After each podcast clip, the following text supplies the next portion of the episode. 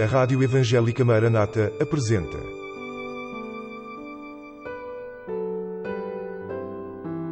Mulheres da Bíblia. Mulheres que deixaram uma marca na história e que falam ainda hoje.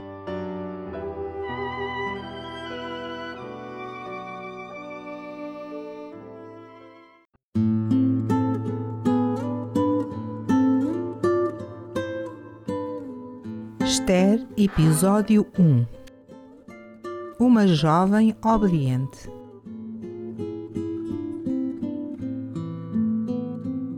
Lemos acerca de Esther no livro com o mesmo nome. Este episódio encontra-se nos capítulos de 1 a 3.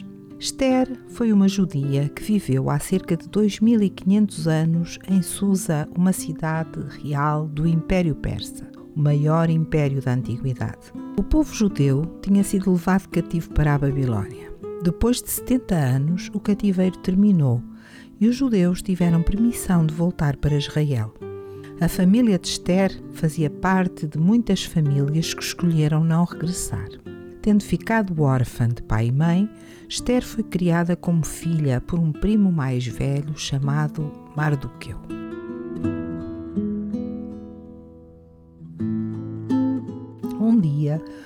O rei da Pérsia, Assuero, conhecido como Xerxes na história secular, estava num banquete sumptuoso no seu palácio em Suzã. Já embriagado, mandou chamar a rainha Vasti a comparecer perante os convidados para que pudessem todos ver como ela era bela. Por ser contra o protocolo real e contra a sua dignidade, a rainha recusou-se a apresentar-se no banquete a que assistiam apenas homens foi deposta devido à sua desobediência. Passado algum tempo, o rei quis escolher alguém que substituísse Vasti para ser rainha. Esther, cujo nome judaico era Adassa, foi obrigada a ir para o palácio juntamente com muitas moças virgens. Depois de um ano de preparo, cada uma delas ia ao rei para passar a noite com ele. Na manhã seguinte, era levada para o harém do rei para ser concubina e nunca mais sair de lá. O rei casaria com a que preferisse.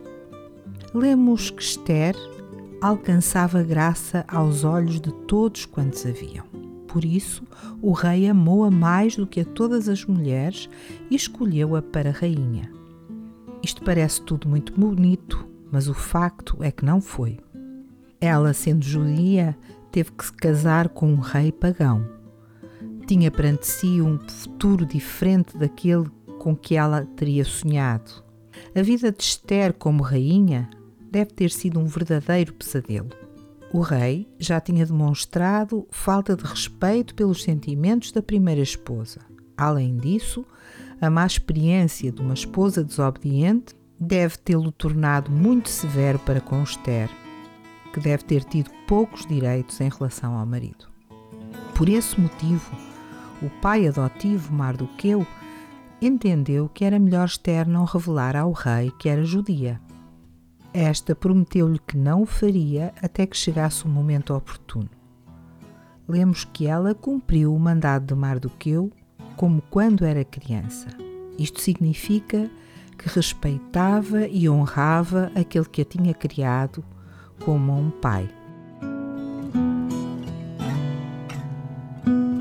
Possuindo grande beleza física, podia ter sido vaidosa e arrogante, mas não foi. A obediência dela era admirável se pensarmos que ela deveria ter 14 ou 15 anos quando casou. Admirável também foi a capacidade de se controlar. Só falou quando devia. Não se deixou dominar pelas emoções.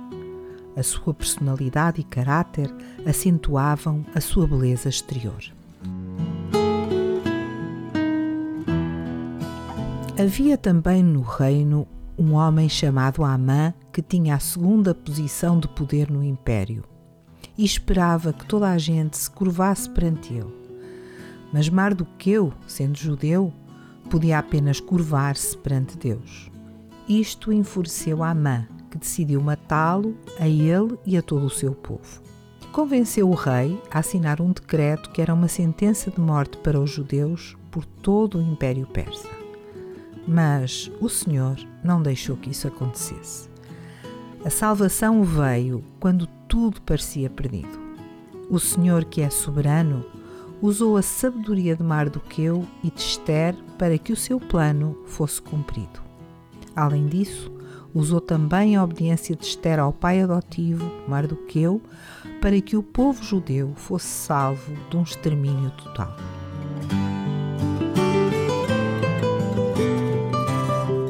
Podemos inspirar-nos no exemplo de Esther, uma mulher jovem, vítima de inúmeras contrariedades. Não entendia o que estava a acontecer-lhe. Não percebia como as circunstâncias da vida se tornaram muito diferentes daquilo com que ela sonhava. Embora nada fizesse sentido, ela contentou-se com a sua vida. Não ficou amargurada, mas prosseguiu fortalecida no Senhor. Lemos as palavras de Paulo em Filipenses 4, 11b a 13. Já aprendi a contentar-me com o que tenho. Sei estar abatido e sei também ter abundância. Em toda a maneira e em todas as coisas estou instruído, tanto a ter fartura como a ter fome, tanto a ter abundância como a padecer necessidade. Posso todas as coisas naquele que me fortalece.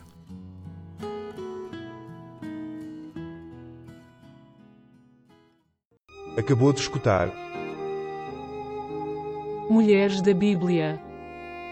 Uma produção da Rádio Evangélica Maranata.